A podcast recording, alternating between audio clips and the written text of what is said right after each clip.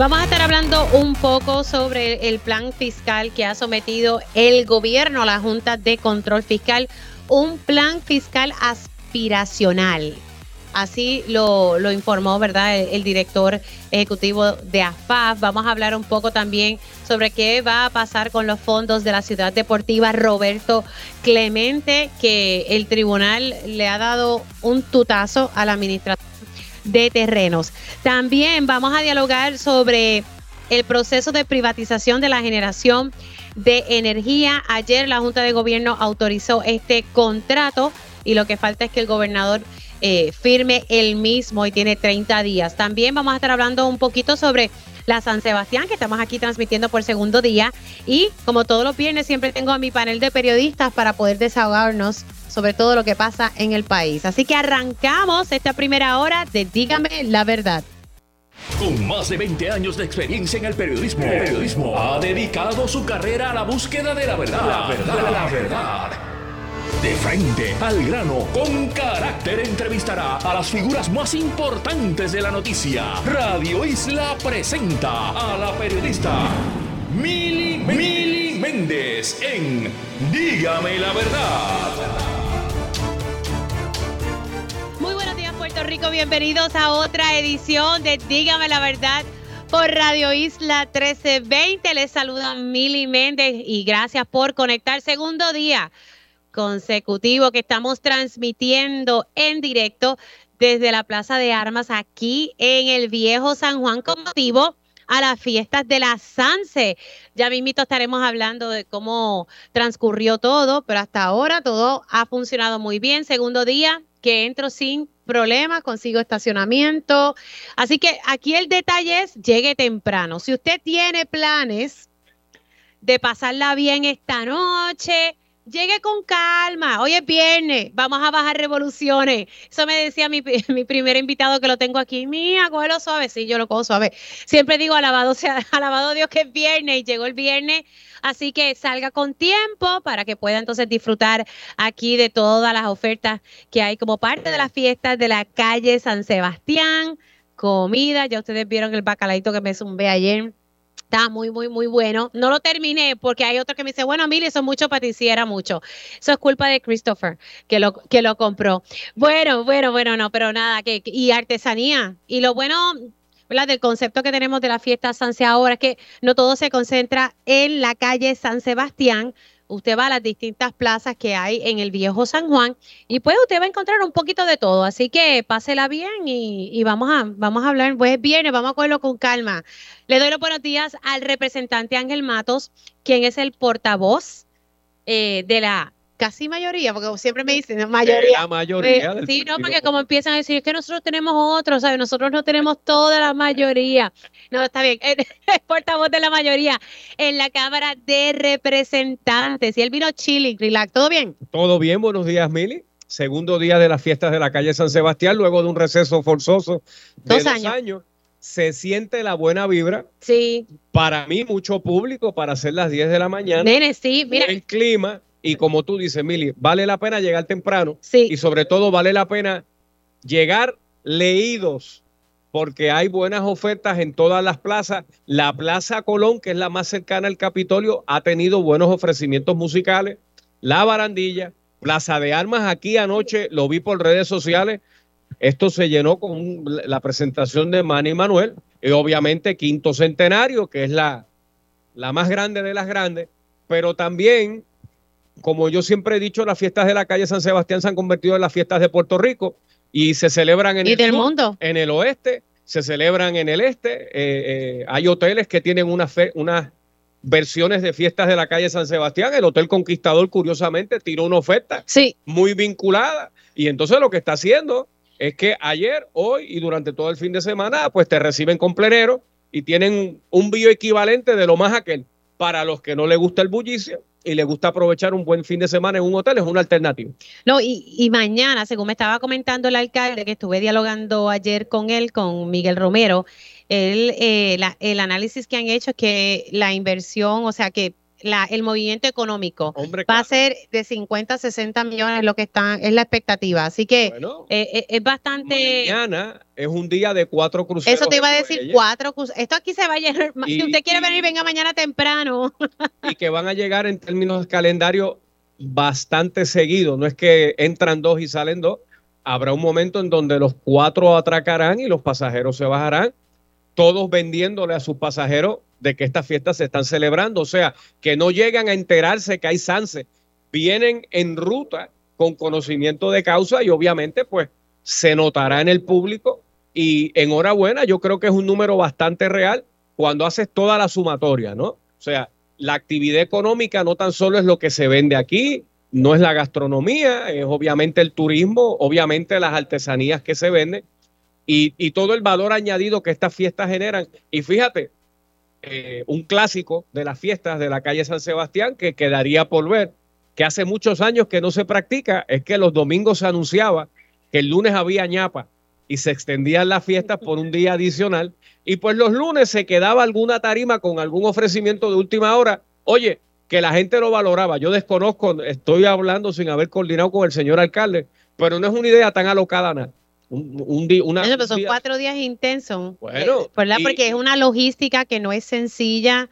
O sea, estamos hablando de seguridad, de servicios de emergencia, que ya mismo hablaremos con, con, el de manejo de emergencia para ver cómo está corriendo todo eso. Es una logística de, en todos los sentidos. Y, y de camino acá, yo mencionaba que esto puede continuar evolucionando. Yo no será una idea alocada que algún día, el miércoles previo a la San Sebastián, o sea, el miércoles antes del inicio de la fiesta, todos los artistas que estén en tarima se haga un tipo de concierto gratuito en el Coliseo de Puerto Rico. Y usted va allí a las 6, a las 7 de la noche y todos los artistas que pasarán por estas tarimas, pues canten una o dos canciones en una especie de concierto llamado La Sanse y hasta 18 mil personas pudieran disfrutar de eso. Y lo dejé así como una idea futuro, ¿verdad? Que tú puedes dejar allí. Lo tiraste ahí a ver si, alguien, si alguien la recoge. Porque, porque de nuevo, no olvidemos que esto era una fiesta sociocultural que ha evolucionado, ¿verdad? A esta fiesta enorme de, país, pero no podemos olvidar las raíces, que es nuestra cultura, es nuestra música, nuestras artes. Y claro, ahora estamos en una escala más masificada, pero uno nunca, olvida, uno nunca olvida de dónde viene y para dónde va. Eso es así. Vamos a hablar porque ayer pasaron muchas cosas hemos estado hablando de la SANSE, pero ayer se dio un proceso sumamente importante para el país y es que la Junta de Gobierno de la Autoridad de Energía Eléctrica avaló el contrato de alianza público-privada para la generación de energía, específicamente para que maneje esas 17 centrales eh, que pues que forman parte. Saludos, ¿cómo estamos? Ah, mira, compañero mío que trabajamos juntos en ABC, así que saluditos a, Javier. Qué bueno verlo. Cosas que pasan, que estamos aquí disfrutando con las personas. Estamos en vivo y en directo. Qué bueno verle. Un beso. Compañeros bien queridos de, ABC Puerto Rico, donde ¿verdad? tuve el privilegio también de, elaborar unos añitos. Pero continuando con, con el tema de... Se ha aprobado un contrato de operación, manejo, mantenimiento y cierre de generatrices por un periodo de 10 años, en donde ahora se buscará un o unos operadores para atender, y no tengo la palabra en español, las generadoras legacy, o mejor dicho, las generatrices grandes. Supongo que será Palo Seco, Costa Sur, que tiene una gran responsabilidad con relación a la generación eléctrica.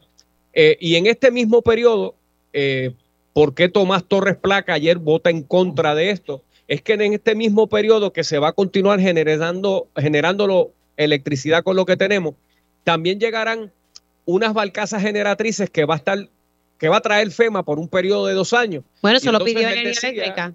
Y entonces, claro, él decía, pues está destiempo que venga un operador privado, si vas a traer unas máquinas nuevas que con el personal que tú tienes tú puedes operar. Y claro está, comenzará el proceso de cierre de generatrices como Palo Seco, que son cincuentenarias o más para entonces traer las generatrices de nueva tecnología operadas por empresas privadas. Ahora, lo que a mí me llama la atención es eh, si esta empresa tiene ese conocimiento de manejar estas... Hola, mi amor, ¿cómo estás? De manejar estas centrales que son viejas, que los que están allá adentro, esos ingenieros que están allá adentro y que uno sabe que son los que entienden cómo funcionan, porque llevan años allí, que venga una empresa a improvisar, como nos pasó con Porque Luma. Yo creo que vamos a vivir capítulos de Luma y dinámicas lume- eh, Pe- lume- luméricas. Pero nos debemos conformar con No, eso. claro que no, mire. Porque le vamos a pagar Claro, millones, no han dicho claro cuántos millones no. le vamos a pagar, porque entonces no dejamos Aquí- que la autoridad apague A- esa planta. a- aquí falta el que tiene que decir Josué Colón post determinación para que nos explique cómo será ese proceso de pase de batón. Porque si nos dejamos llevar por las operaciones iniciales de Luma, ya tú sabes que Costa Sur explotará más de una vez y vendrán de nuevo los blackouts y los apagones cuando por no haber un, un buen plan de manejo se tocaban los botones que no eran. Y, y, ¿verdad? Pero no- no deberíamos- los no, no, patios de. Pero es que no debemos conformarnos No, con eso. para nada. Entonces, lo más que molesta, representante, es que tenemos que pagar millones de dólares para que venga una empresa a improvisar. Pero o mira, sea, pero- vamos a apretarle las tuercas a energía eléctrica, que sabemos también, ¿verdad?, que, que tienen sus issues para que hagan las cosas como Dios manda. Saludos, ¿cómo estamos? pero a diferencia de lo hostil que ha sido la obtención del contrato de Luma para que pase el escrutinio público, uno de los seis puntos aprobados en la negociación de los presidentes legislativos con la fortaleza incluye que cuando el gobernador firme el contrato es público y haya El transparencia. contrato debió haber sido público antes. Pero acuérdate que la Asamblea Legislativa Lo sé. ya tiene un pleito con la APP porque ellos, con nuestro voto en contra, se aprueba el contrato de Luma porque no utilizaron la ley de APP, se fueron por la ley de reforma energética. Porque era una Y- extensión del contrato. Pero aquí Pero- los representantes del interés público tenían, podían votarle en contra y frenarlo. El presidente de la Cámara, Yo- su presidente, dijo en un momento dado, y usted lo sabe, dijo, yo no voy a darle paso al contrato de generación si no se cancela el contrato de Luma. ¿Y qué pasó? Bueno, Mili, que nos pusieron a haber pasado el rolo de nuevo, pudimos haber votado en contra de nuevo, se daba el contrato de privatización de generación y estábamos 20 años litigando en tribunales. Pero Pues yo... la realidad es que lo que se ha explicado es que si los representantes del, del interés público o los que representan Cámara y Senado, y lo voy a decir así con Sí. mucho respeto porque conozco, los conozco a ambos, Sí, pero Lisa. Si ellos votaban en contra, lo que se ha explicado es que se hubiese detenido. Eso es lo que dice la ley de alianzas público-privadas. claro, Pero la APP no utilizó esa ley para privatizar la transmisión. pero hubiesen dado la lucha, Pues, Está bien, Mili, porque uno pero- tiene que ser consistente con lo que dice Está públicamente. bien, Mili, pero parte de la lucha es la buena negociación. Y estos seis puntos van Pero a ser- esos seis puntos, según el representante Luis Raúl Torres, ya eso estaba, ah, y, y según no recuerdo quién más había dicho, que eso ya estaba dentro del contrato. yo, yo difiero del compañero Luis. Raúl. Entiendo porque él ha asumido un rol protagónico en este tema, pero yo difiero con el mayor de los respetos. Yo creo que dentro de un escenario legal contencioso donde nuestros dos representantes estaban con las peores barajas sobre la mesa, yo prefiero haber, ojalá hubieran sido 40 puntos negociados, 20 puntos negociados, pero los seis que se negociaron le harán bien al país en este momento, que de hecho es un asunto que requiere más análisis del que estamos dando porque apenas esto se acaba de aprobar, Mili. Los próximos 10 años, aquí no habrá nada nuevo. Para los secos 10 años más. Porque son 5 años y 5 años ponerlos a dormir y unas generadoras Balcasa que nos van a prestar. Pero a eso tú tienes que añadirle, Dios nos cuida de más tormenta, de más terremotos y otros eventos. Porque entonces, como yo decía ayer en otra participación de radio, esas dos generatrices que vienen en Balcasa, que llegan prestar, que no tiren raíces y se hagan permanentes. Y Eso de- es lo que va a pasar, perdóname. esa- Eso es lo que va Entonces, Ese es mi gran temor. Pero pues no podemos celebrar esto, pero, no. Mili, no lo podemos celebrar. Pero, Pero nos tenemos que conformar. No, Mili. Pero tú y yo tenemos esa intuición por nuestros 20, por nuestros años ¿eh? en el que hacer Sobre 20. periodístico y político. No me voy a comprometer con un número, pero, pero de nuevo, Mili, yo creo que se ha avanzado bastante porque la privatización de la luz empezó con Luma. Y entonces, digamos que no hagamos nada. Yo, yo sé el ejemplo que tú me quieres dar y nos vamos a pelear. ¿Y qué pasa en junio? Que empiezan los apagones por falta de generación y volvemos otro año más pidiéndole al país, mira, si vas a hacerte un blower, no prendas la estufa. Y, ¿verdad? Y, ten cuidado con el, y no tenemos generación para los momentos picos. Y después vienen los apagones selectivos. Pero ¿en qué estamos mejorando con esto? Si me estás reconociendo que vamos a seguir con combustible fósil, no vamos a, hay que ver si esta empresa va a cumplir con, con el plan integrado de recursos que yo entiendo que entonces va a tener que ser enmendado. Tan pronto se el gobernador firme. Veremos en detalle cómo será. ¿Usted se siente cómodo? No, Mili, pero como no puedo ser políticamente hipócrita, tengo que reconocer que es lo mejor dentro de un escenario legal malo. O sea, dentro de una negociación mala, a veces un buen acuerdo es mejor para el país que un mal litigio que también le cuesta al pueblo. Yo creo que en este momento, consumado el acto, de la generación privada que no se no, no había no había necesidad de privatizar de hacer la alianza pública privada en generación. en este momento con los con las generatrices que nos prestaron no hacía falta.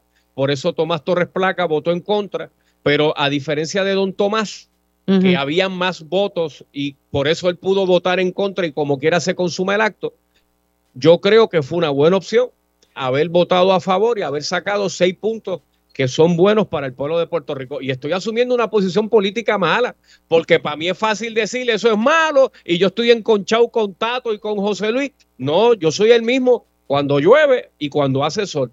En una negociación tan mala como esta, esos seis puntos serán instrumentales para el país, Mili. Que esta compañía que viene a privatizar la generación. Va a pasar lo mismo que Luma. El que se quiera quedar con la empresa tiene que, pasar por el mismo proceso como pero pero el que venga ahora a generar luz privada si necesita servicios de mantenimiento subcontratado, la primera opción son empresas locales.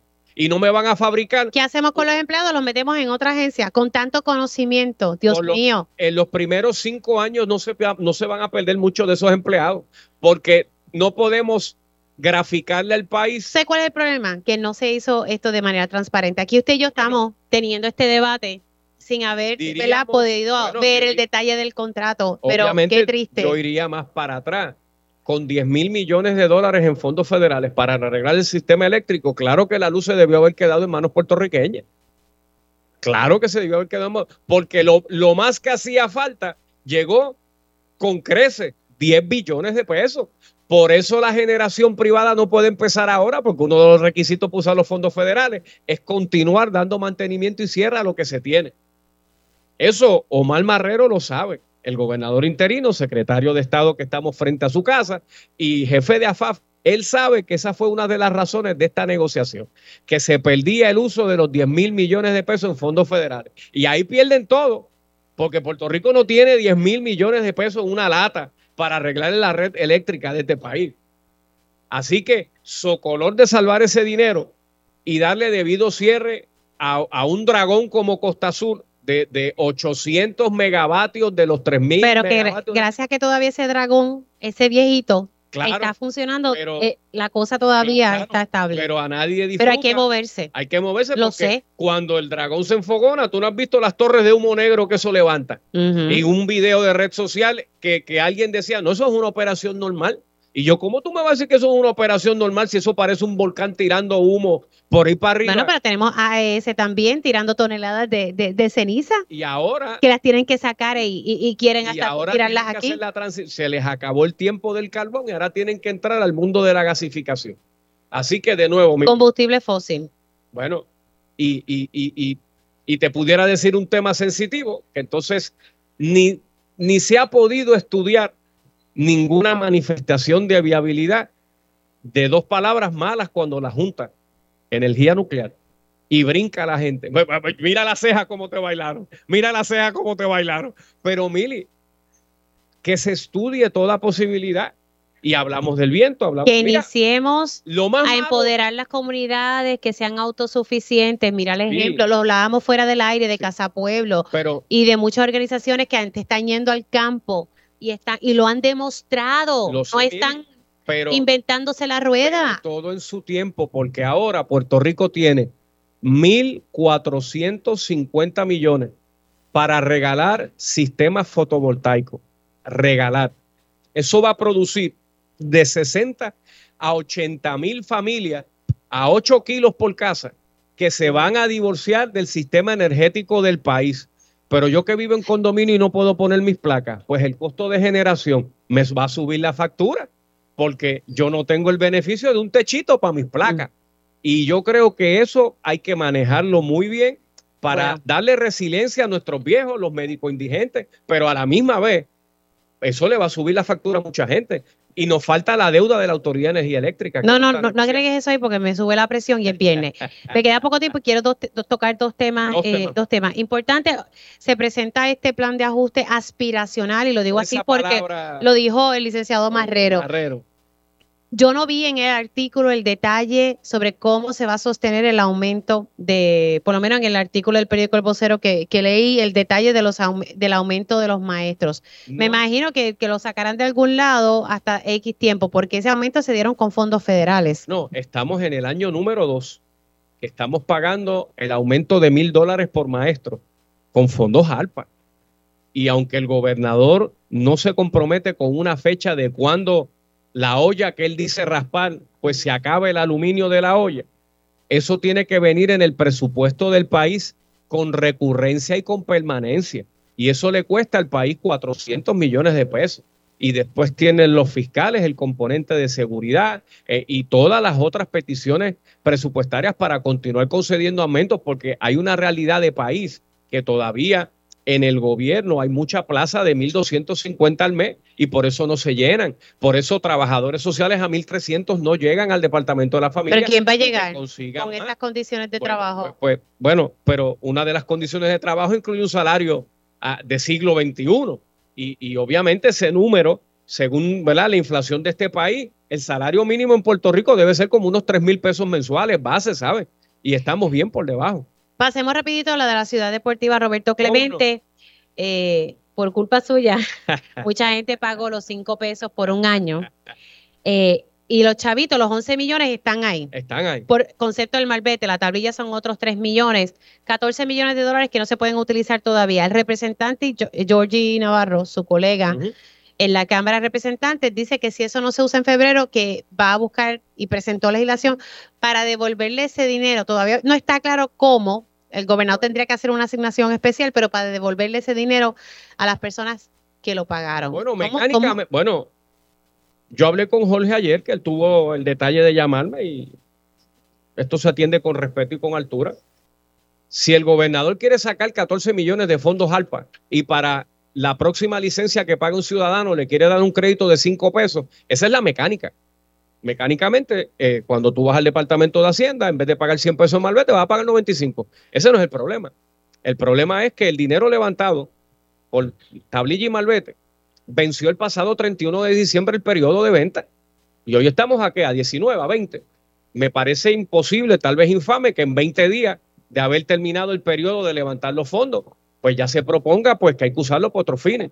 Dicho eso, desde octubre se radicaron unos pleitos para que... Bueno, la administración de terreno.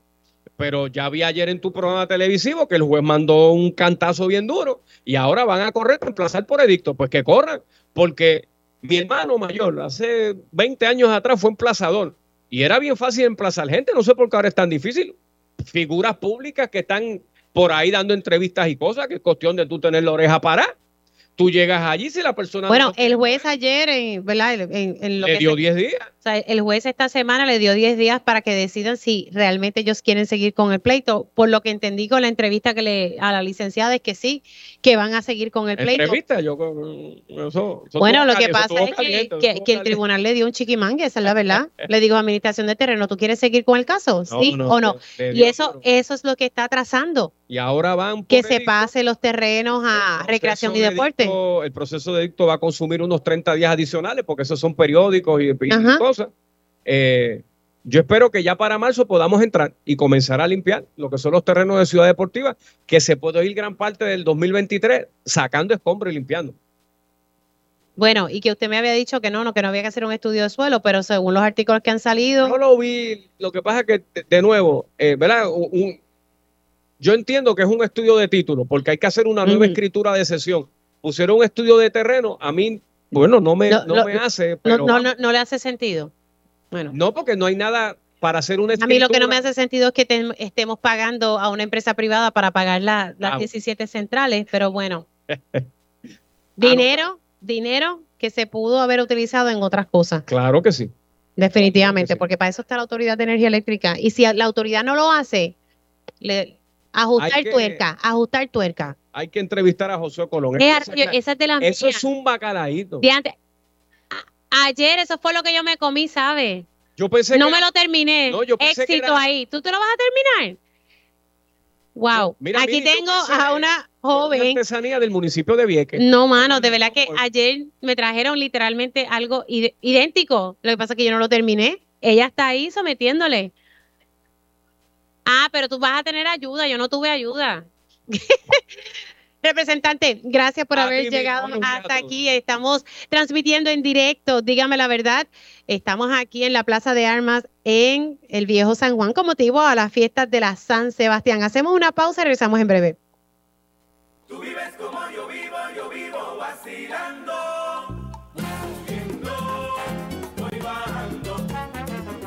Bueno, ya estamos aquí de regreso a la Plaza de Armas en el Viejo San Juan y ya estamos, mira, es viernes, este cuerpo lo siente y lo sabe y las personas que han llegado a la Sanse están disfrutando, pasándola bien. Recuerde, eh, de verdad que hay varias opciones para usted llegar. Lo que yo digo aquí es que llegue tempranito para que pueda pasarla bien.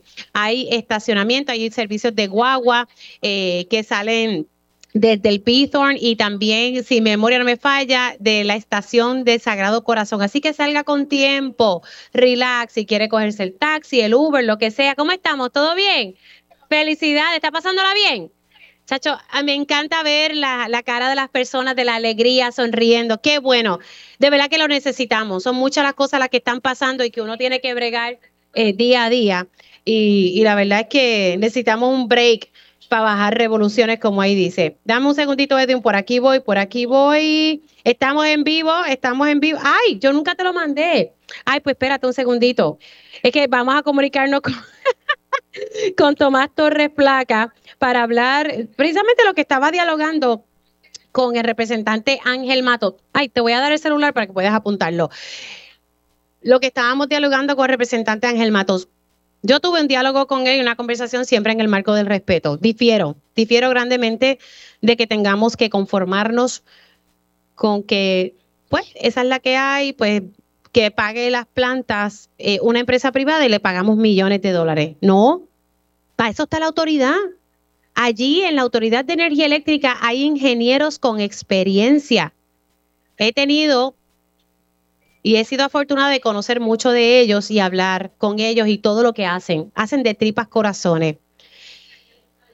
Y honestamente no entiendo por qué hay que pagar millones a una empresa para que, para que apague las centrales y las manejen, cuando tenemos gente allí que sabe hacerlo. Ah, que la autoridad no se quiere mover energía renovable, pues ajustemos tuerca para que se muevan. Y vamos a seguir educando al pueblo sobre la autogestión y sí, los que pueden poner sus plaquitas, sus baterías, para que no tengamos que siempre estar dependiendo que el gobierno nos resuelva las cosas. Ayer la Junta de Gobierno de la Autoridad de Energía Eléctrica le dio luz verde a este contrato, el gobernador lo firmará en 30 días y ahí es que nos vamos a enterar de los detalles. Sabemos que 10 años, sabemos, todos los días sale como un atisbo, ¿verdad? Pero no tenemos los detalles para poder uno hacer un análisis justo. Y es porque no se quiso hacer público este proceso, no se enmendó la ley 29, el gobernador lo vetó, esa es la verdad. Voy a hablar con el ingeniero Tomás Torres Placa, quien votó en contra de este contrato. Quiero que me explique los motivos y sus mayores preocupaciones. Él me había dicho anteriormente en este espacio que su preocupación era que él entendía que este no era el momento de hacer este proceso. Muy buenos días, ingeniero, ¿cómo está? Saludos, Billy. Saludos a ti, a todos los radioescuchas. ¿Está bien? Lo noto, lo noto como apagado. ¿Está, está bien? Todo muy bien, todo muy bien. Es que a veces lo noto ahí un poquito más eufórico. Es que es viernes, no se preocupe, yo lo entiendo. Bueno, Sí, eh, ¿qué pasó ayer? Yo sé que hay cosas que tal vez usted no pueda decir, pero, pero ¿cómo fue ese proceso? ¿Cómo usted se sintió escuchando ahí los detalles en esa reunión que no fue pública, ¿verdad? La parte de la discusión y eso. ¿Cómo, cómo se sintió? ¿Qué le pareció? Pues mira, mire, eh, lo primero es, como bien tú explicaste, que este contrato es específicamente para la operación, mantenimiento y decomisar las unidades existentes de generación, lo que se llaman unidades térmicas de la Autoridad de Energía Eléctrica. Y un punto muy importante que se discutió ayer es que durante los primeros cinco o seis años, como hemos hablado anteriormente en muchas ocasiones, la mayoría de estas unidades van a ser decomisadas y salir de servicio. Ahora, si por el pasado año la Autoridad de Energía Eléctrica ha hecho lo que se requiere dentro de un proceso de quiebra, que es transformar cómo se manejaba el mantenimiento de las unidades, invertido una cantidad significativa de fondos en trabajar con el mantenimiento y proyectos para estas unidades. Y en adición a eso vienen ahora fondos de FEMA para traer una parcata entre 6 y 18 meses para poder proveer generación temporera en lo que estas unidades se reparan. Pues esto, sencillamente, no hace falta. No hace falta en este momento, pero ¿usted estaría de acuerdo en un futuro? En este momento. Mira, mire, lo, lo que sucede es lo siguiente, no es ni público ni privado, es que sea bien hecho, que sea bien administrado. Y aquí el factor tiempo es algo clave. Y todo tú inviertes dinero a base de retorno de inversión que tú quieres. Entonces, si hay unos trabajos que estaban en, en, en la marcha, que estaban desarrollándose para mejorar estas unidades y van a ser decomisadas para extenderle la vida útil lo suficiente para que sean decomisadas durante los próximos cinco años, pues eso se estaba haciendo. Bueno, pero el contrato es por 10 años, o sea que vamos, vamos a estar 10 años con una empresa que va a estar administrando eh, estas centrales con combustible fósil. Bueno, por 10 años, eh, eh, como dicen los abogados, cuare, porque muchas de ellas van a salir fuera de servicio, no van a estar, van a ser reemplazadas por unidades renovables. Y como se habló ayer en la Junta de Gobierno, el contrato así lo establece. Ya van a ver el contrato cuando sea público, pero es muy claro en ese sentido, extremadamente claro. Entonces, lo, lo otro, mire, que es bien importante, es que, mira, aquí se ha tratado de proyectar que hay tres potes. Uno, potes de fondo para pagar deuda. Uno de la quiebra, otro de generación y otro de transmisión y distribución. No, mira, hay, un, hay solo pote, que es la, los dineros que nosotros pagamos a la Autoridad de Energía Eléctrica dentro de nuestra factura. Por lo tanto, en el caso del requisito de ingresos del 2016, habían 315 millones para pagar deuda. La razón por la cual no se subió la factura, cuando en este proceso de quiebra la, autoridad tuvo que desembolsar una cantidad de dinero significativa para este proceso, y aún se contrató un operador carísimo para manejar la red de transmisión y distribución, pues es porque existía estos dineros, 315 millones separados para el pago de la deuda que se están utilizando para esto. Pero ingeniero... Una contingencia de 125 millones más. Por favor, déjame terminar la idea. bueno, pero sí con calma, porque el tiempo, el tiempo es corto. El tiempo es corto y... yo uso esos dineros para pago de la deuda para otras cosas, para contratar operadores caros, pues no voy a tener dinero para pagar la deuda y voy a tener que subir la tarifa. Ya terminó para entonces yo hacer mis preguntas. Ese es el punto. Ok. Si no, porque si no, no, le gusta que le interrumpa, ¿verdad, ingeniero? ¿verdad? Con el mayor de los respetos. Lo que pasa es que tengo poco tiempo y quiero poder hablar con usted sobre un tema que me parece sumamente importante. Usted tiene la, la información sobre cuánto nos va a costar esto. Esto nos va a costar similar o igual a, ¿verdad? Igual a Luma o más que Luma, menor que Luma, porque sé que tal vez no pueda dar detalles. La ley 29 de 2009 nos pone una mordaza con relación a, la información del contrato. Cuando el gobernador lo firme, será público, podremos hablar de eso. O sea que ahora no, no, puede decir absolutamente nada. No puedes ni siquiera decir que va a decir. Pero no puede decir ni siquiera si va a salir más caro. no se puede dar información. Bueno, pues hablamos entonces más adelante, ingeniero. Gracias. Un placer, siempre a la hora. Cómo no. Ahí ustedes escucharon, ingeniero Tomás Torres Placa. Eh, pues no, no, me puede dar mucho detalle, así que pues nada, eh, culminó entonces la, la, entrevista. Y, y, hay que entender que aquí hay una dinámica de una conversación. Yo con mucho gusto siempre dejo a los invitados a hablar, pero también tengo que preguntar, porque si no se me va el tiempo y literalmente se me fue el tiempo. Me voy a, voy a hacer una pausa aquí en Dígame la Verdad por Radio Isla 1320. Estamos en directo transmitiendo desde la Plaza de Armas aquí en el Viejo San Juan con motivo a las fiestas de la calle San Sebastián. Ya mismo vengo con mi panel de periodistas como siempre todos los viernes y vamos a estar hablando con una oficina que se dedica especialmente a darle servicios a la mujer y tienen un plan desarrollado precisamente para las fiestas de la calle San Sebastián. Así que hacemos una pausa y regresamos en breve.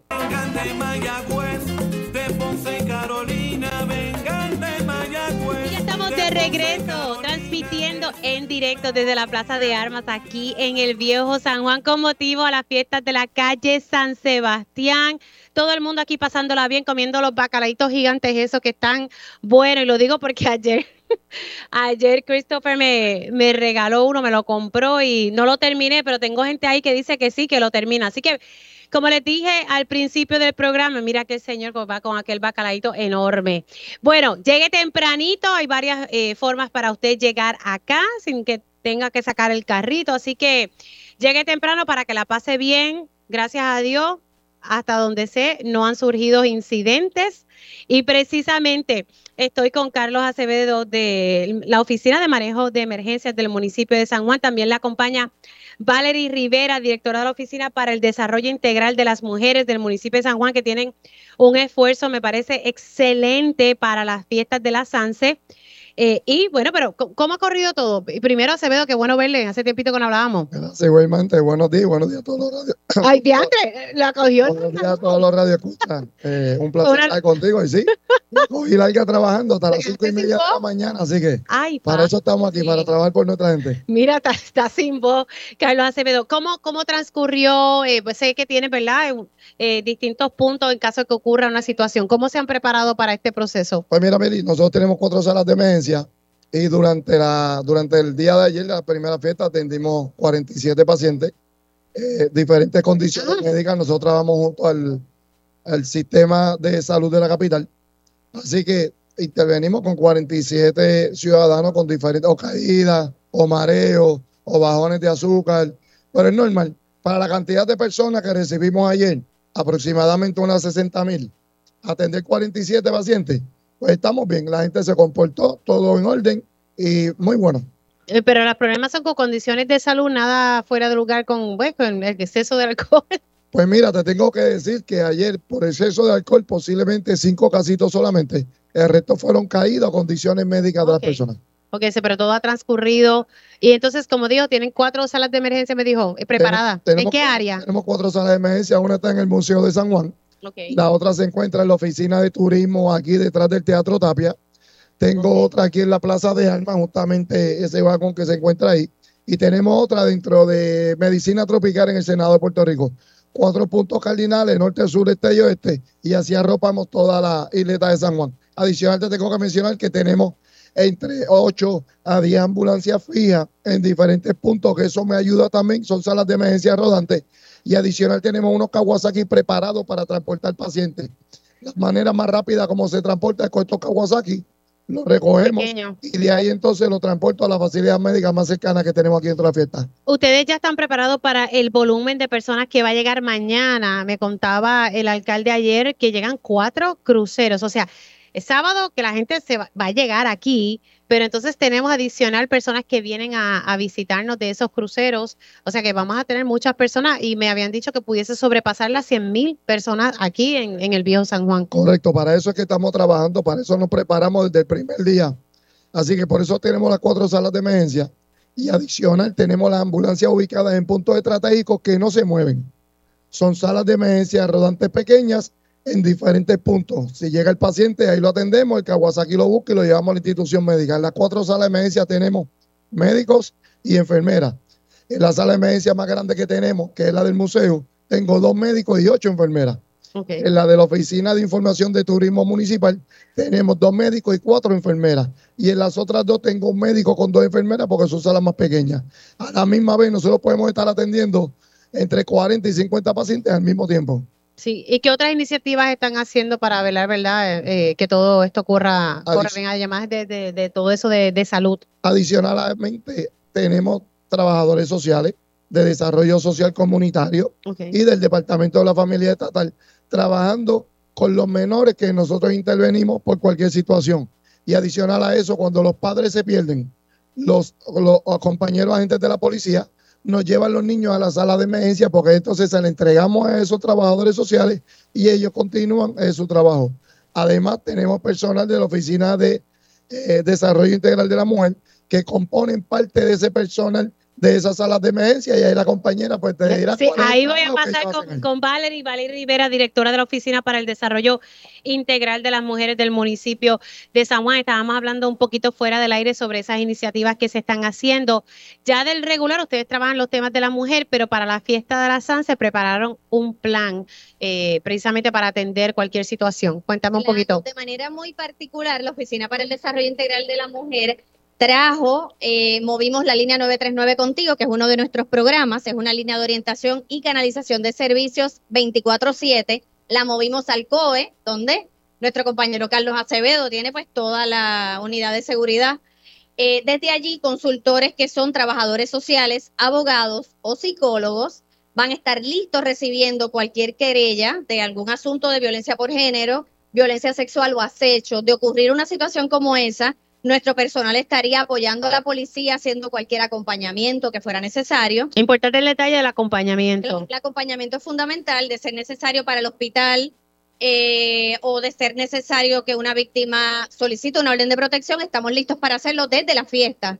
Por otro lado, tenemos una mesa de información. Es importante que sepan Cualquier persona que necesite información sobre la oficina puede ir a la Plaza de la Barandilla. Allí tenemos una mesa informativa y tenemos nuestra iniciativa de jangueo sin acoso en las fiestas de la calle. Así que si les muestro algunos de los. Ponlo aquí para que se vea en la cámara en radioisla.tv. Que tenemos, si te interesa tu sticker, pegarlo en tu vasito, pegarlo en tu celular, pasen por la mesa de información de la Plaza de la Barandilla, donde nuestro equipo, también de la línea 939 contigo, nuestro personal de apoyo y canalización de servicios le va a poder orientar, pero sepan que nuestro equipo completo está aquí para apoyar a la policía y pues las víctimas, cualquier persona que lamentablemente eh, sufra una situación como esta en la fiesta, no va a estar sola. Así que 939 contigo, 939 contigo. 939-266-8446 ninguna víctima va a estar sola en las fiestas de la calle San Sebastián. Qué bueno que se está dando esa iniciativa. Y, y por lo regular, su oficina se, se, basa en atender asuntos de la mujer. Hábleme un poquito de esas funciones. La oficina tiene una unidad de apoyo, educación y eh, prevención, así que tenemos personal para dar adiestramientos a entidades que nos solicitan, pero tenemos apoyo y servicio directo a través de trabajadoras sociales, eh, psicólogas y abogadas que atendemos víctimas hombres o mujeres o personas de la comunidad LGBTQI+, que sufran la violencia por género. Las puertas de la oficina para el desarrollo integral están abiertas. Estamos en el piso 10 de la torre municipal. Eso allá en, en, en cerca de Radio Isla, sí. Sí. Al lado. Y la línea 939 contigo es una línea 24-7 con mi equipo de abogados, psicólogos y trabajadores sociales, 24-7 para todo Puerto Rico. Es un regalo de San Juan para la isla porque atendemos víctimas de todos los municipios. Ah, de todos los municipios, no se limita a San Juan. A todas las horas del día y de cualquier eh, y de la semana. ¿Cómo, ¿Cómo ha visto ese volumen de llamadas desde pues que se ha creado esa línea? Lamentablemente eh, ha subido y en la medida en que la gente sabe que puede descansar y confiar en la línea, llaman más víctimas, llaman familiares de víctimas, llaman policías de otras regiones policiales pidiendo orientación o apoyo para albergar una víctima, para trasladarla o solicitar una orden de protección. Así que nada, mi equipo está completo, está ahí y estamos operando desde el COE para mayor eh, eficiencia de haber la necesidad acá en la fiesta. Qué, bueno, de verdad que, tienen ese servicio y, apoyo, porque muchas personas pues tienen desconocimiento y tienen muchas dudas. yo les repito, víctimas del San Juan, la ODIM, que es la Oficina para el Desarrollo Integral, está para ustedes en el piso 10 de la Torre Municipal pero personas de todo Puerto Rico que tengan una duda, que requieran orientación o canalización de servicios, la línea 939 contigo está para todo Puerto Rico. Bueno, pues ya, qué bueno, de verdad que los felicito y, qué bueno verle Acevedo, que hace tiempito no hablábamos. Y, y cógelo con calma, porque él está sin voz, él no puede hablar. Yo no le voy a preguntar más nada porque él está casi ahí que no, que no puede hablar. Yo creo que un poquito de agüita, un bacalaíto, lo ayuda en ese proceso.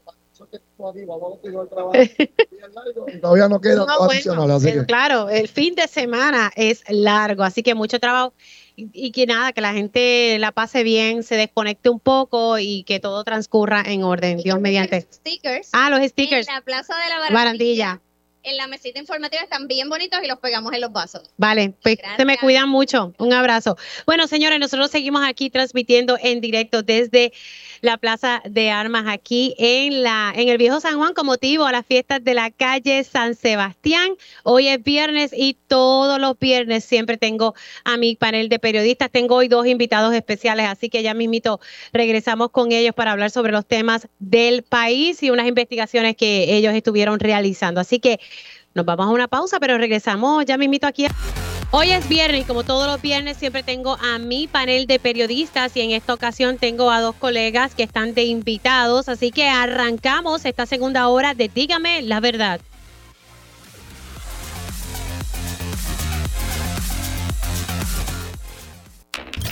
De la radio para la Sanse. Cobertura especial en vivo desde la Plaza de Armas en el Viejo San Juan.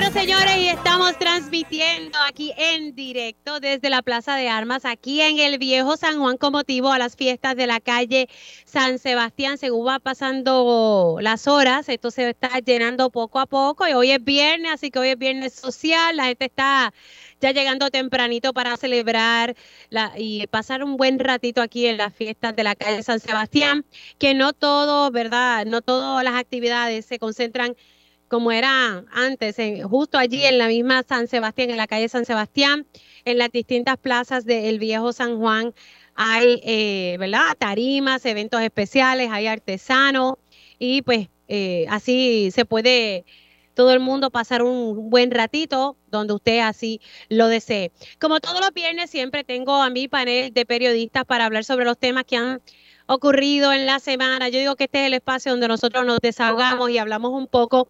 Esas cosas que hablamos fuera del aire, pues las traemos un poco al aire. Y hoy tengo dos invitados especiales porque son compañeros míos allá en, en Telemundo. Así que le doy los buenos días a Shaina Cabán Cortés ella es del equipo investigativo de los Rayos X. Saludos, jovencita. Buenos días, Mili, a todas las personas que nos están escuchando. Muy feliz de estar contigo aquí hoy. Y yo feliz de, de tenerle, siempre coincidimos allí en el canal. Y bueno, él lleva tiempo formando parte del equipo Los Rayos X, pero ahora está en otra faceta aunque pues siempre uno tiene la vena de productor, cuando lo es, siempre uno se queda con eso, pero ahora está en esa fase de investigador y él, eh, yo digo que es el único varoncito entre tanta mujer allí. Excelente, excelente. Claro, y él, yo creo que la sabe manejar o si no fluye. Así que José Carlos Sánchez Cintrón, gracias por estar aquí. Se me pegan los micrófonos para que la gente lo escuche. Agradecido por la oportunidad que nos da de conversar y desahogarnos eh, en este panel de periodistas. Sí, sí, sí. Yo creo que, mira, todos tenemos una forma de pensar. Yo siempre lo que destaco es que siempre tenemos que darle espacio a todas las voces, aunque nosotros pues no pensemos igual que ellos, tener esa conversación. Ahorita yo estaba hablando con Ángel Mato, nosotros difiríamos a cada rato de cosas, pero tuvimos una conversación, pues nada, una conversación con mucho respeto, pues se difiere, eh, y nosotros pues nada, tenemos nuestra opinión, siempre pues hay que darle ese espacio a las personas, a distintas voces a que puedan expresarse, ¿verdad? Eh, pero pues eh, esos son otros 20 pesos. Iba a decir otra cosa ahí, pero bueno, me la voy a reservar. Sí, yo creo que nosotros que estamos todo el tiempo en la calle, nuestra labor en Rayos X un poco más, es un poco diferente a lo que se hace en noticias. Tenemos a veces una, una perspectiva un poco más, eh, no sé, distinta de lo que se puede cubrir en el diario.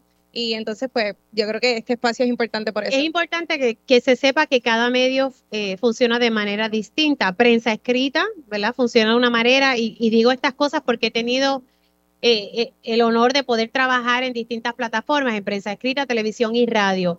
Y cada medio es bien distinto, bien distinto. Pues la radio tenemos tiempo para elaborar y hablar de y profundizar sobre varios temas. En televisión hay un reto eh, que es que hay poco tiempo y hay que tratar de, de ir rapidito y, y, explicárselo a las personas que, que, que, puedan entender, que puedan decir, pues, oye, eso me afecta a mí, ¿por qué me debo interesar en estos temas? Y, en, y cuando estás en un noticiario, tú tienes dos minutos o dos treinta. Correcto. No, no, no pidas más nada, que eso es lo que te van a dar. Y en Puerto Rico pasan demasiadas cosas como para el poco tiempo que, que a veces tenemos. No, y en esos dos treinta tú le tienes que dar espacio a todas las voces en el issue para poder eh, estar dentro de ese reportaje. Ahí yo creo que está el reto de nosotros, de estar toda una semana investigando, haciendo entrevistas de 20 minutos. o, o, no, Rubén les corta. Siempre estamos como, como una semana o dos trabajando, trabajando temas, pero el reto más grande siempre de todas esas entrevistas, seleccionar esos pequeños eh, sonidos que nos ayuden a resumir toda esa investigación que estuvimos haciendo por, por un largo tiempo. Ahí está el reto. Entonces, en el reportaje investigo, en las investigaciones, y qué bueno que hay muchos programas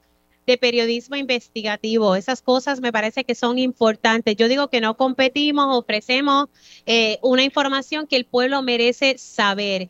Y eso antes tú no lo veías, hace tiempo, por lo menos yo no veía esa dinámica en la televisión, sí la veía en, prensa escrita porque en prensa escrita habían unidades de investigación. En un momento dado eso se dejó de hacer, aunque creo que se está tratando de retomar. Hola, ¿cómo estamos? Y ahora pues vemos que el periodismo investigativo está cogiendo mayor fuerza y qué bueno, qué bueno. que el país lo necesita. Pero es para que, eh, y lo digo, explico esto un poco para que la gente comprenda cómo es que funcionan los medios, porque a veces somos blancos de ataque. Ay, que si, mira, esa historia tan corta, no, que si no incluiste tal cosa, no, que por qué no hablan de esto. Los medios, la cada medio funciona de manera distinta. Quería, los invité para que estuvieran conmigo y porque me parece importante las historias que han sacado en esta semana. Eh, la situación del zoológico de Mayagüez, que tú comenzaste a trabajar esto, Chaina, y también con las demás compañeras que le han dado seguimiento. A mí me parece y estas denuncias vienen desde el 2013. Sí, eh, bueno, esta historia la comenzó Valeria, mi, mi compañera Valeria Collazo Cañizares. De hecho, ella junto a Adriana de Jesús estuvieron trabajando una investigación sobre el zoológico para su podcast en que quedó. Estuvieron visitando el zoológico hace unos años, así que la información que se ha recopilado no ha sido información de estos últimos meses, se ha recopilado información de muchos años, muchos secretarios de recursos naturales, así que las denuncias que se hacen no son meramente denuncias luego del huracán Fiona, hay muchas cosas sucediendo, el abandono que se ha tenido en la infraestructura, los animales están encerrados, el maltrato que en eh, los que viven estos animales es increíble y nosotros hemos solicitado una información al Departamento de Recursos Naturales por meses. Tenemos documentado todo el tiempo que hemos solicitado esta información. Ellos se negaron a, a dárnosla, así que nosotros ahora... Recursos naturales. Recursos, naturales. se han negado. Y cuando te digo que llevamos años en esto, es que buscando información, ¿verdad? Cuando uno va a tocar un tema, uno se pone a, rebuscar, como decimos por ahí.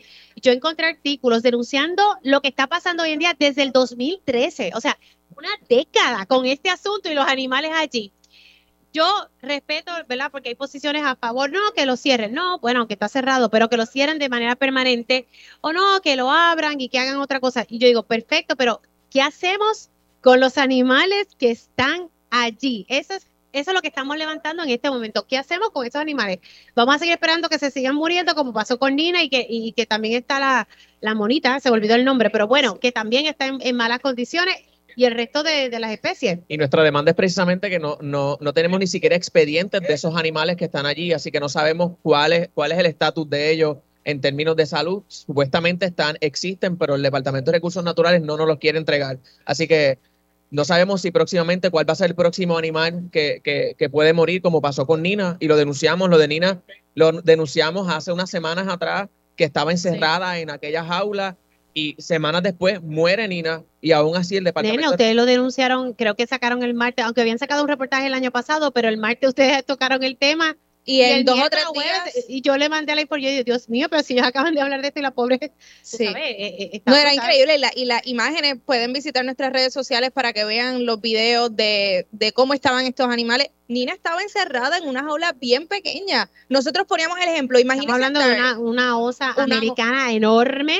Correcto. Tú sabes. Y, y hagamos el ejercicio. Imagínense estar todos los días encerrado en una jaula muy pequeña, sin ventilación. En Mayagüez hace un calor increíble. eh, no sabíamos en qué condiciones estaba su salud, así que si estaba recibiendo el alimento adecuado, algún medicamento que necesitaba, todos esos detalles importantes para que Nina y todos los animales estén saludables, no lo sabemos. Y la semana pasada pasó algo curioso y es que la, secretaria de, Recursos Naturales le dio una entrevista a la compañera Diana Calderón de Telenoticias y en esa entrevista eh, ella le, indicó a, la compañera que la entrevista, el reportaje que nosotros habíamos hecho del zoológico de Mayagüez había sido a semanas de Fiona y que esa en Nina no había pasado simplemente una semana únicamente dentro de esa, jaula y eso es incorrecto. Eh, nosotros tuvimos, fuimos dos meses después hacer, del huracán Fiona a hacer esa entrevista. Así que un poco la, la, secretaria lo que ha querido es trabajar, limpiar la imagen y un poco defender lo que está sucediendo en el zoológico de Mayagüez diciendo mentiras. Sí, no, porque eso es mentir. O sea, no hay otra forma de decirlo y, y, de verdad me, me da mucha pena porque yo tenía como una idea de la licenciada, acaba de llegar, le ha tocado este tostón. A mí me gusta siempre darle espacio a los funcionarios para demostrar ¿verdad? su ejecutoria. Yo digo, bueno, vamos a darle un brequecito, porque de verdad que en, el área de recursos naturales están pasando muchas cosas y a la agencia, recordemos que bajo la administración de Ricardo Rosselló, dentro de recursos naturales, se metieron muchas agencias, la Junta de Calidad Ambiental, a la Administración de Desperdicios Sólidos. Y se cortó el presupuesto. Y se cortó el presupuesto. Imagínate, ni vigilantes tenían y ahora hay una academia, pero ahora se vienen a retirar otros más. O sea que tiene mucho reto, pero uno siempre tiene que ir con la verdad, porque a la vez que uno comience a mentir, usted pierde credibilidad. Y, nosotros, nosotros siempre recalcamos que no es, eh, no le echamos la culpa toda la culpa al secretario que esté en turno porque hay un trabajo que se debió hacer años anteriores y que tampoco se hizo. Pero ahora como secretario del departamento tiene la responsabilidad de entregar los informes, entregar la información, decir la verdad, eh, dar la cara con, con, todos los detalles que nosotros estamos solicitando y, y explicarle a la gente qué es lo que verdaderamente está sucediendo corrijo por aquí, la secretaria dijo que nuestra entrevista fue a días, de Fiona y fue, fue a meses. Eh, de, hecho, nosotros habíamos solicitado ir al zoológico antes del huracán y entonces nos prolongaron esa solicitud, después nos dijeron que por el huracán habían encerrado a los animales, así que que le diéramos tiempo, por favor, porque no, pues estaban preparando todo el, el zoológico por, por la tormenta. Así que la visita se prolongó por eso y, al final fuimos al zoológico dos meses después que el huracán. No, y ahí es donde se captan las imágenes de Nina. Correcto. ¿Verdad? Ok, porque a mí yo cuando vi esas imágenes, yo dije, Madre Santísima, uno trata de ponerse... Dos meses después del huracán. Por eso, o sea que...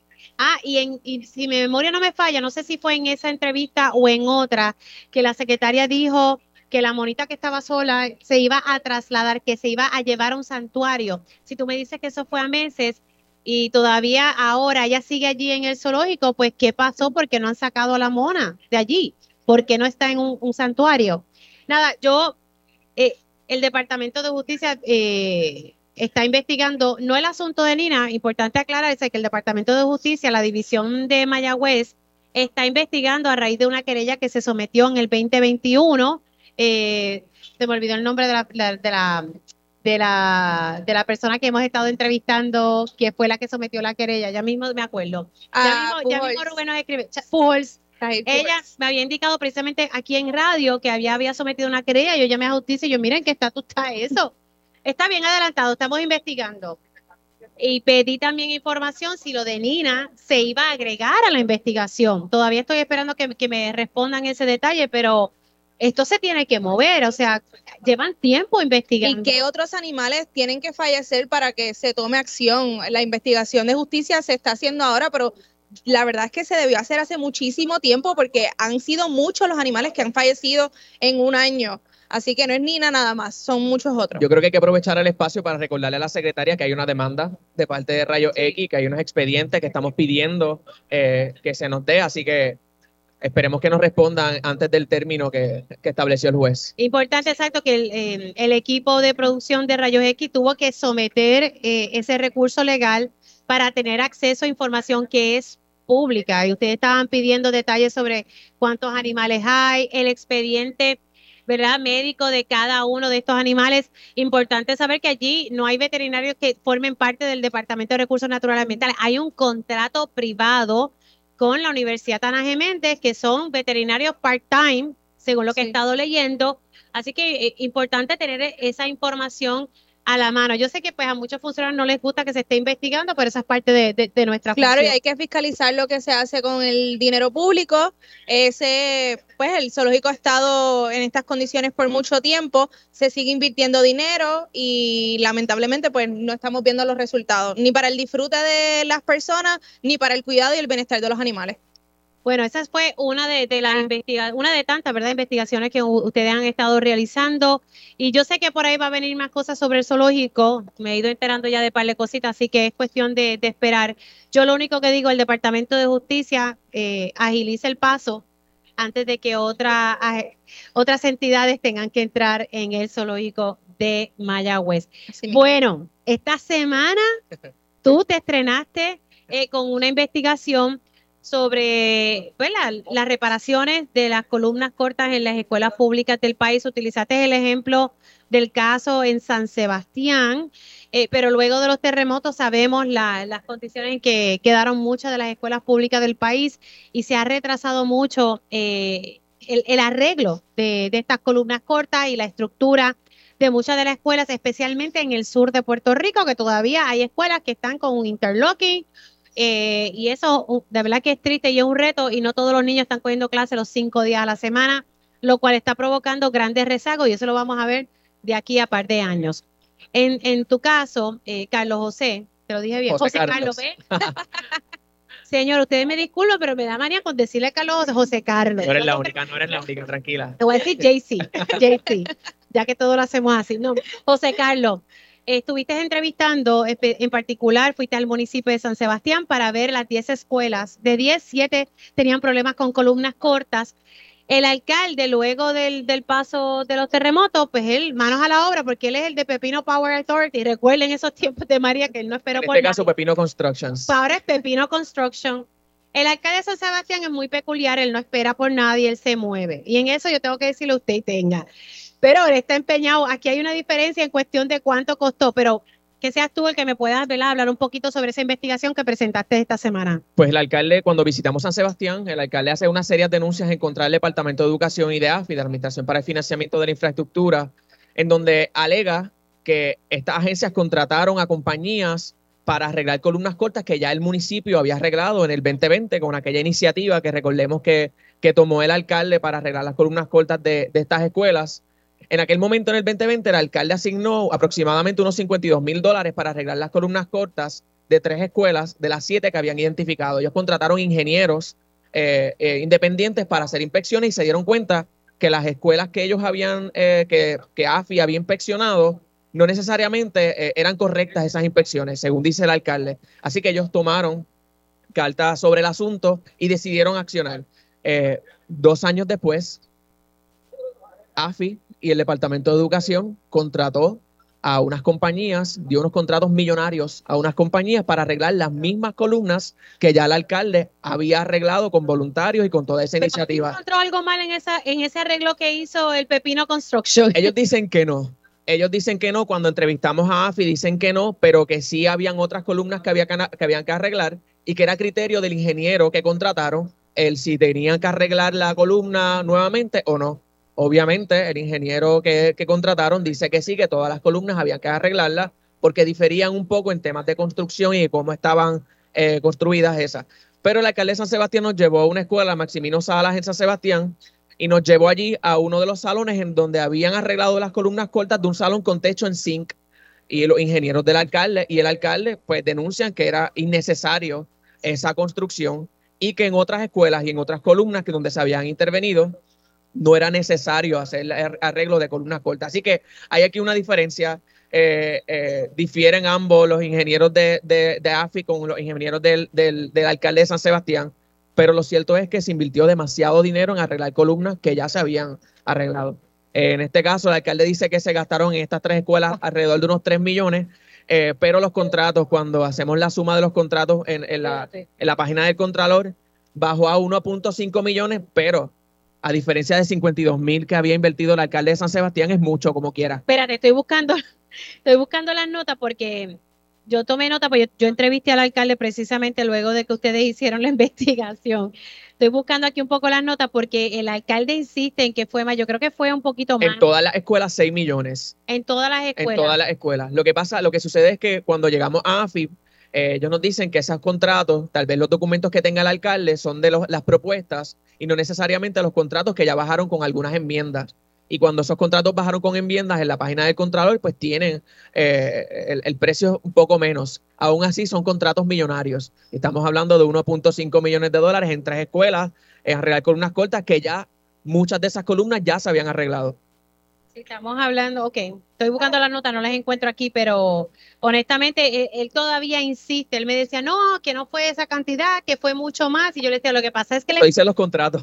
Claro, lo que pasa es que la información a ti que te están suministrando, pero como quiera, a mí me parece que la noticia es alarmante. O sea, 52 mil dólares versus millones de dólares para arreglar la columna, ¿a quién buscamos beneficiar aquí? Otra cosa que el alcalde alega, y, esto, y esto eh, está agarrado a una investigación que trabajó la compañera Valeria Collazo Cañizares, y es que AFI hizo arreglos de columnas cortas en escuelas que no, escuelas que no necesitaban eh, estos arreglos porque fueron construidas con los códigos adecuados después del 2000, después del 2004. Y en San Sebastián hay tres de esas escuelas que el alcalde dice no necesitaban arreglo de columnas cortas y AFI intervino en estas escuelas como quiera y la inversión igual fue de 500 mil, 600 mil dólares. Se supone que se hubiesen aplicado los códigos de construcción de esa época, eso fue a partir del 2000. Después, a partir del 2000, que no necesitaban arreglo de columnas cortas y esto se lo validaron, se lo validó varios ingenieros a, Valeria en, en, una investigación que se trabajó hace unos meses acá, que no, sea, si estamos hablando que en San Sebastián es el alcalde quien está denunciando, imagínate en otros municipios que no hay nadie fiscalizando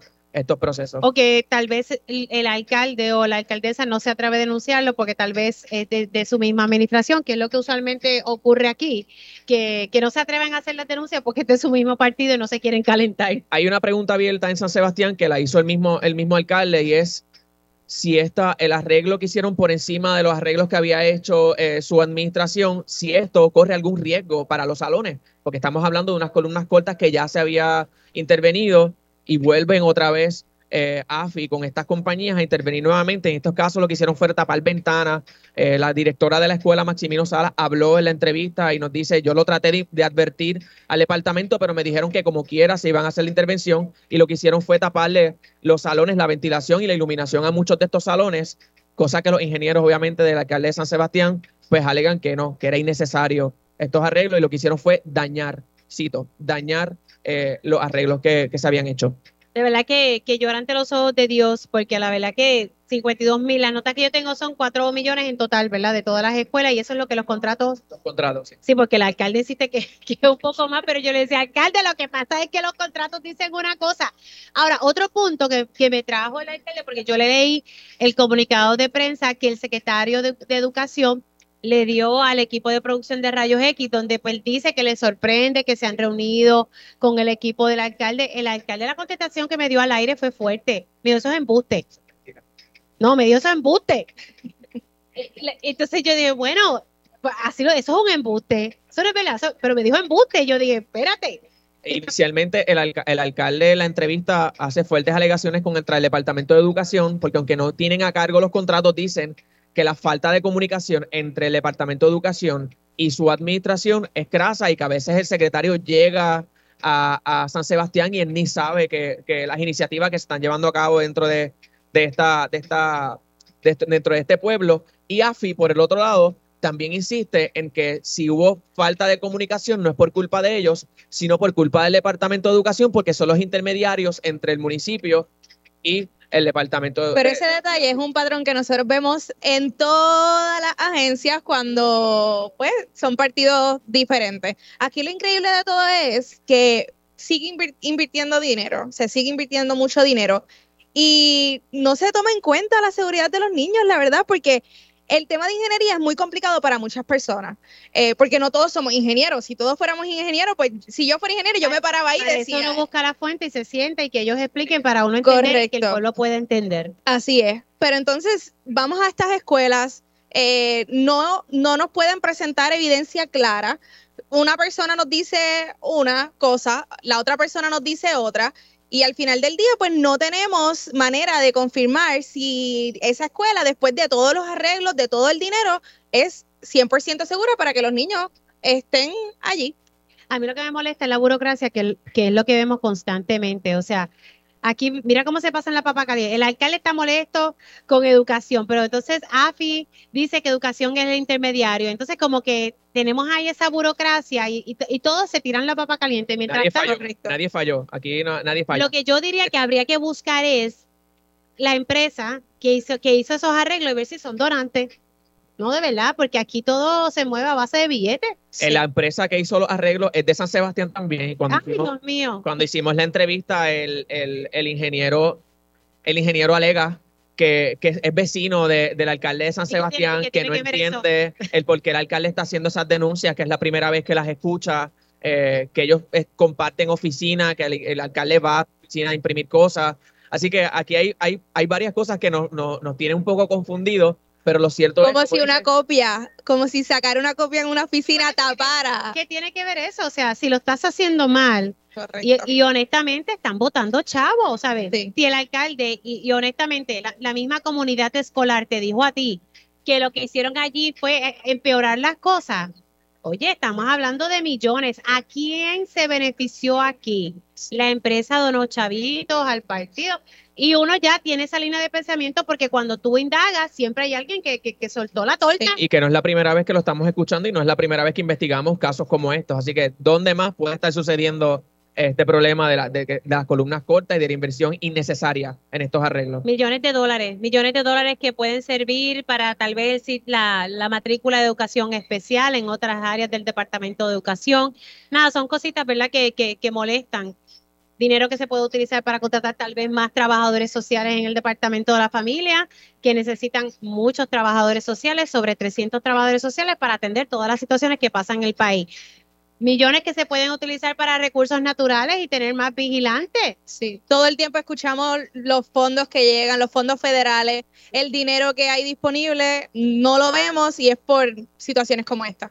Bueno, nosotros vamos a hacer una pausa aquí en Dígame la Verdad. Estoy con mi panel de periodistas y en la mañana de hoy me está acompañando Chaina Cabán Cortés y José Carlos Sánchez Cintrón. Nosotros hacemos una pausa, seguimos transmitiendo en directo desde el viejo San Juan como motivo a las fiestas de la calle San Sebastián.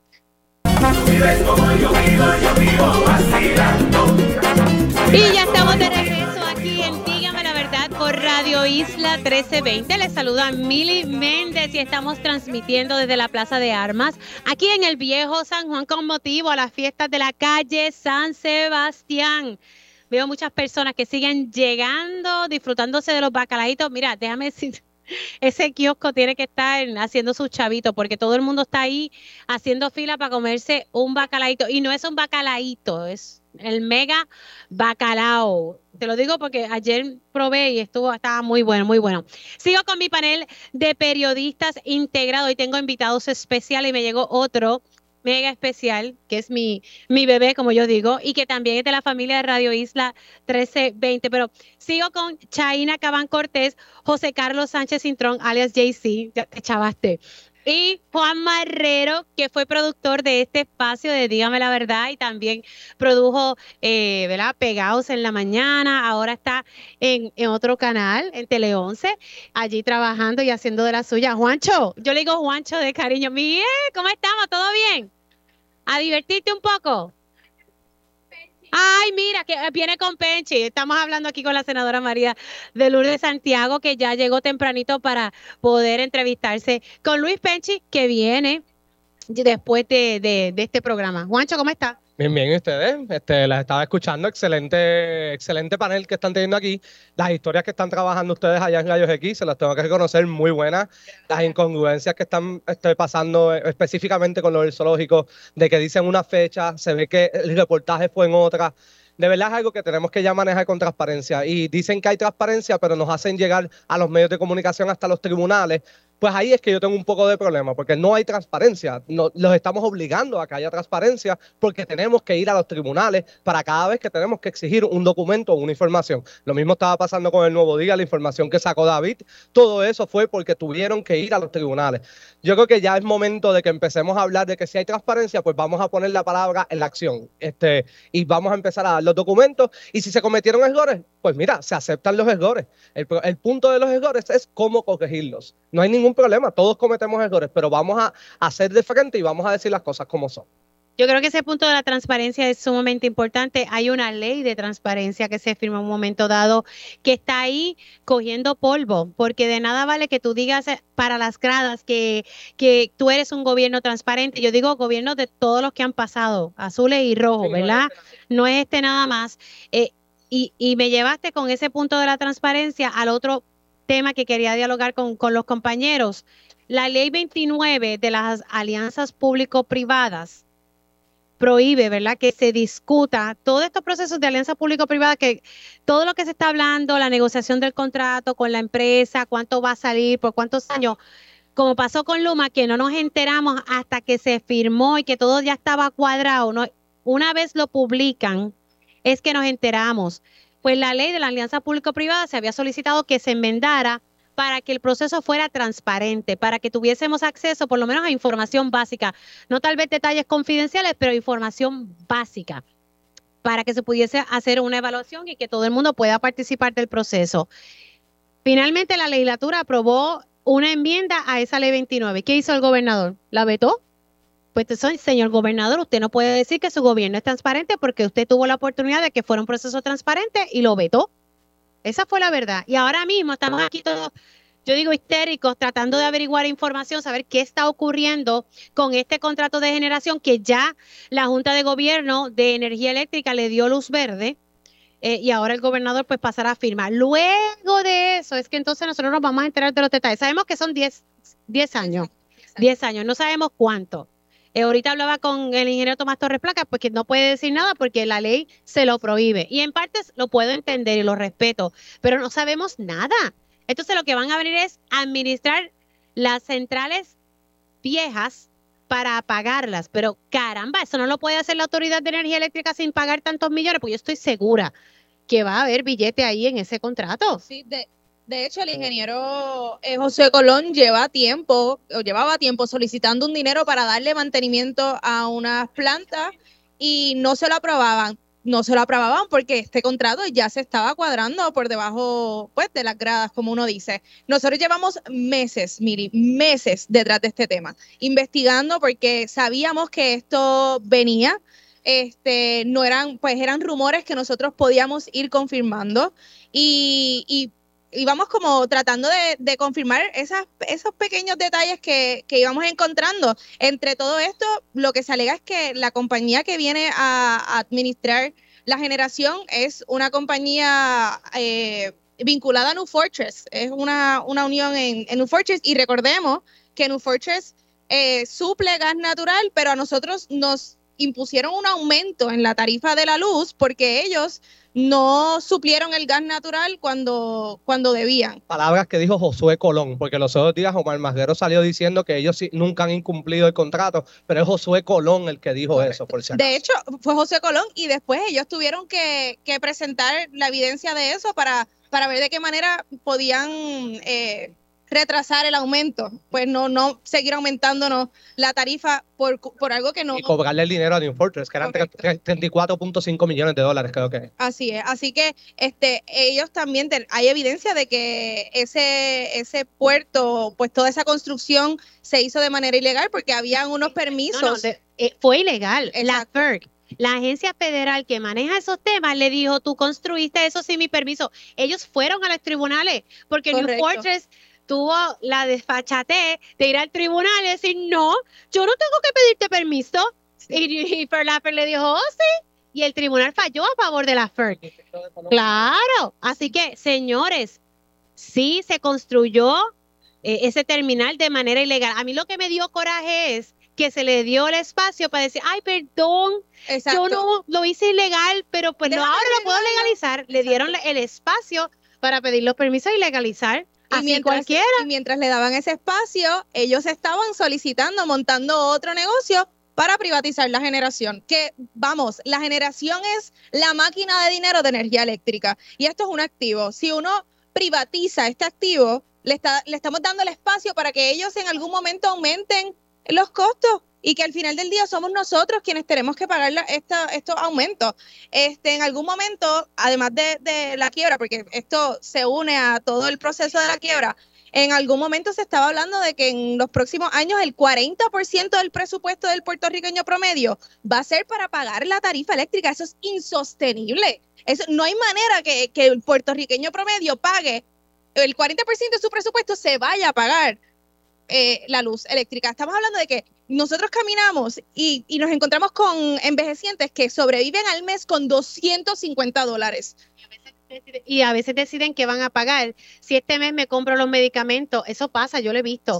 O si este mes pago el agüita, o si este mes hago la comprita, porque aquí los alimentos han aumentado. Recuerden que nosotros la mayoría de los alimentos los importamos. Así que, Jaycee, ¿tú quieres decir algo? no, no, yo pienso que ante, ante la negociación de este, de este nuevo contrato hay una duda que, hay una duda que me surge y es qué va a pasar con todos los empleados de, la, de la Autoridad de Energía Eléctrica, si sucederá lo mismo del UMA, eh, a dónde van a parar todos estos empleados. No sé si ustedes tengan alguna teoría o si ya se haya dicho algo sobre esto. Entiendo que lo que estaban diciendo, porque uno de los puntos que estaban exigiendo los presidentes legislativos para que se le, este, ellos pudieran apoyar este acuerdo era que los empleados tenían que garantizarles que se quedaran en el trabajo. Pero entiendo que no va a haber patrono sucesor. No va a haber patrono sucesor. Se lo dijo Fermín Fontales, se lo dijo a Julio en, Pegados en la Mañana. No va a haber patrono sucesor, so vamos a tener que pasar por el mismo proceso. Que volvemos a, y recordemos que nosotros estamos también eh, visitando a los ex empleados de la Autoridad de Energía Eléctrica de la, de la distribución que están en agencias sin hacer absolutamente nada. Sentados en sillas de playa, porque es que no les dan instrumentos, no hay un plan de transición para...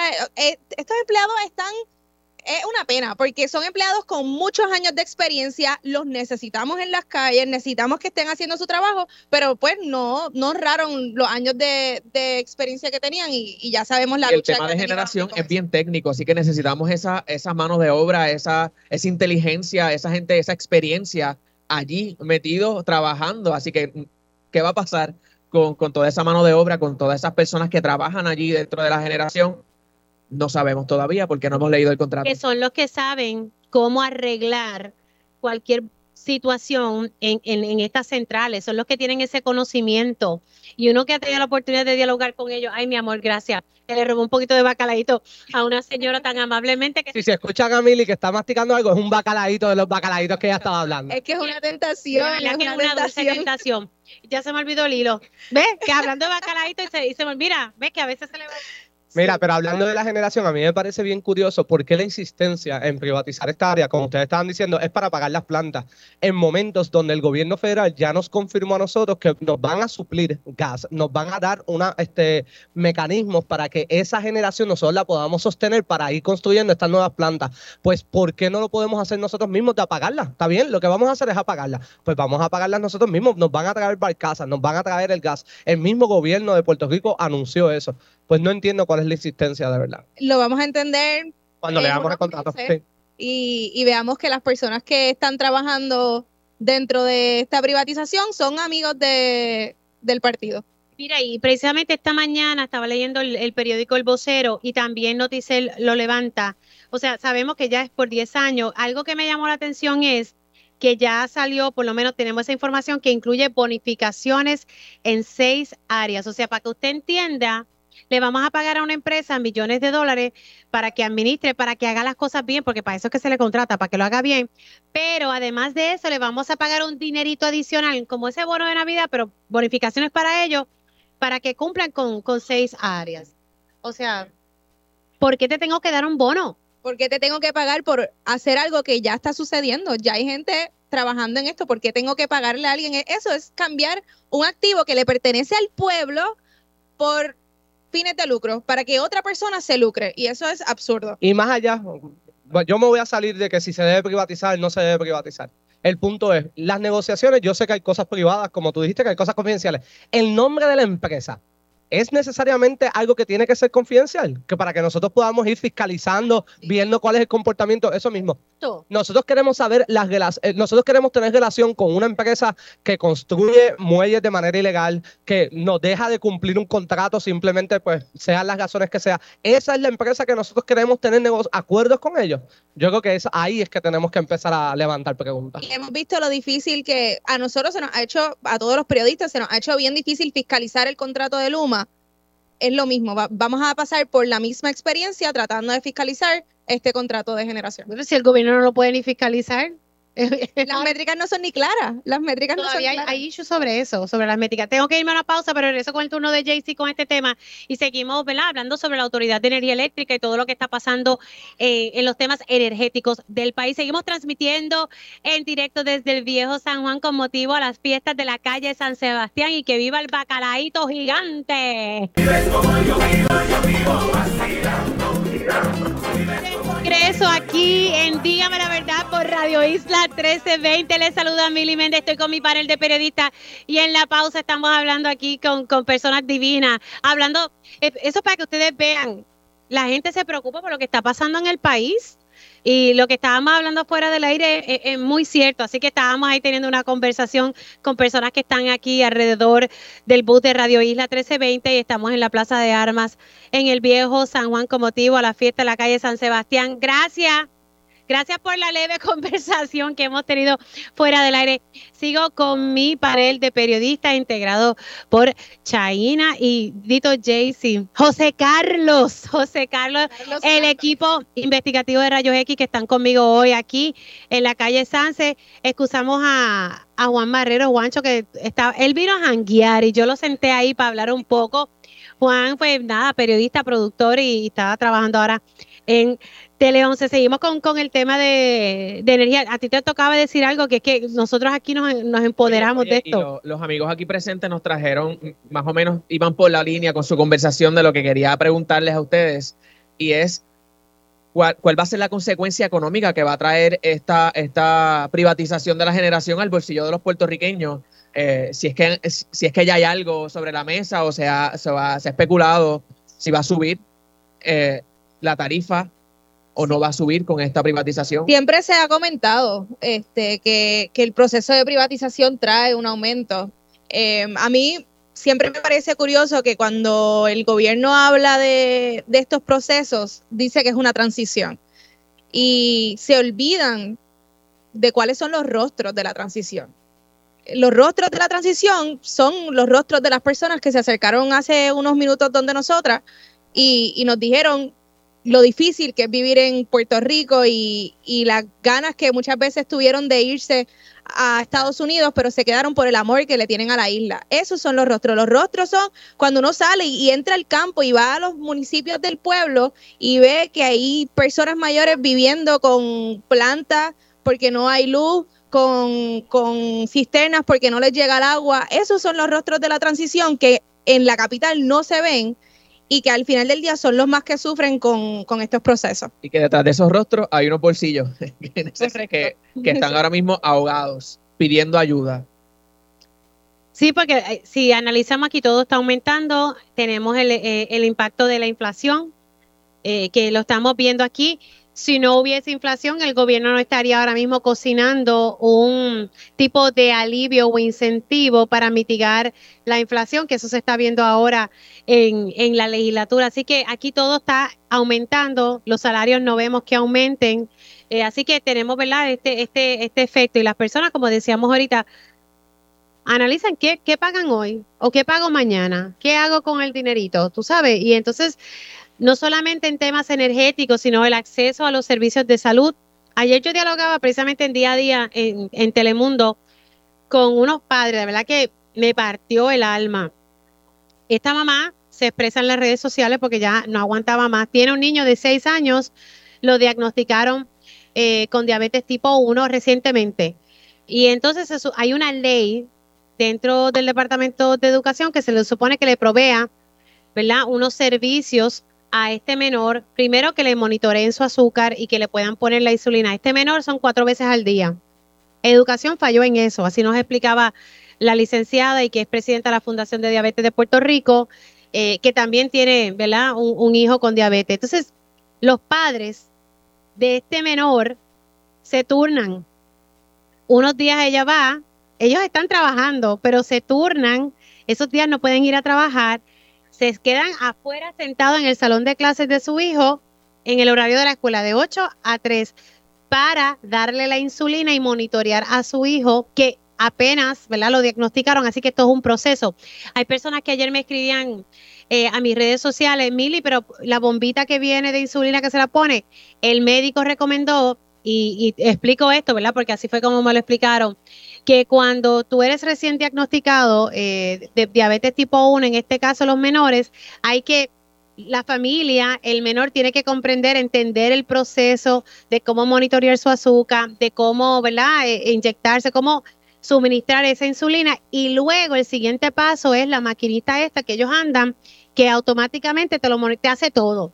Así que no es que ellos no quieran, además que una familia eh, de escasos también recursos, así que seamos un poquito ¿verdad? empáticos en, eso. Y a mí me, me, yo decía, Dios mío, pero ¿por qué no podemos cumplir las leyes? Es una ley.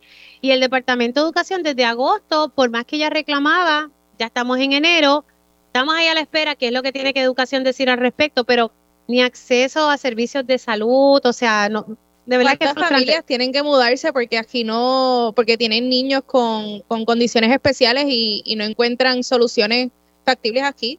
Eso, esos padres que menciona tienen que dejar de cobrar para poder atender la salud de su hijo, así que menos dinero que entra al hogar, menos dinero para comprar los medicamentos, menos dinero para pagar los servicios esenciales. Es una cadena que afecta la calidad, la calidad de vida. Definitivamente. ¿Sabes la cantidad de casos que ha llegado a nosotros de precisamente similares a este, de los títulos 1, de que no encuentran ese ayudante para, para su hijo? En este caso, el, educación especial. la familia, la educación especial, esta familia, pues pone y visibiliza algo que le está pasando a muchos padres. Yo hablo mucho con una madre con una niña con síndrome de Down, eh, Arelis Marreros de Corozal, y me, explica todo el proceso que ella ha tenido que pasar para conseguirle esta ayudante a su hija para que la acompañe en la escuela. Al final terminó ella pagándolo eh, eh, para eventualmente pedir ese reembolso al Departamento de Educación, pero muchos padres no llegan a eso porque son demasiados documentos los que hay que entregar. No, y algunos padres tal vez no tienen los recursos para poder eh, eh, eh, pagarlo. Pasó recientemente que atendí a otra familia nuevamente, digo que la atendí porque antes fue un caso en Aguadilla de que estos padres tienen niños con educación especial y no había un maestro para darle clase y estuvieron yo no sé cuánto tiempo sin que le dieron clase.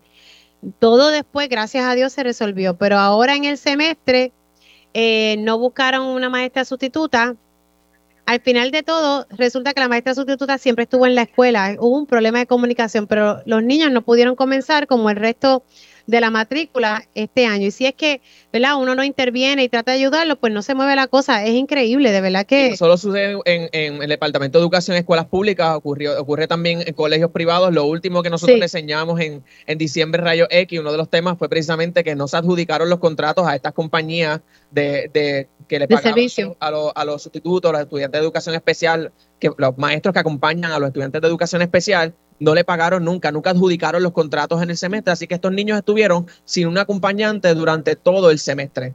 Y para que entiendan, a pesar de que son colegios privados, hay fondos federales para pagarle a estas compañías de título 1, así que el departamento no adjudicó el contrato. Eh, estas compañías se quedaron sin el trabajo. Así que miles de maestros de título 1 se quedaron sin trabajo porque el Departamento de Educación se quedaron esperando que el Departamento de Educación adjudicara el contrato y lo que el departamento nos dijo a nosotros en diciembre era que se había atrasado desde el mes de abril del año pasado, esa subasta se atrasó y que la iban a adjudicar ahora en enero. Esta es una investigación que nosotros tenemos en proceso.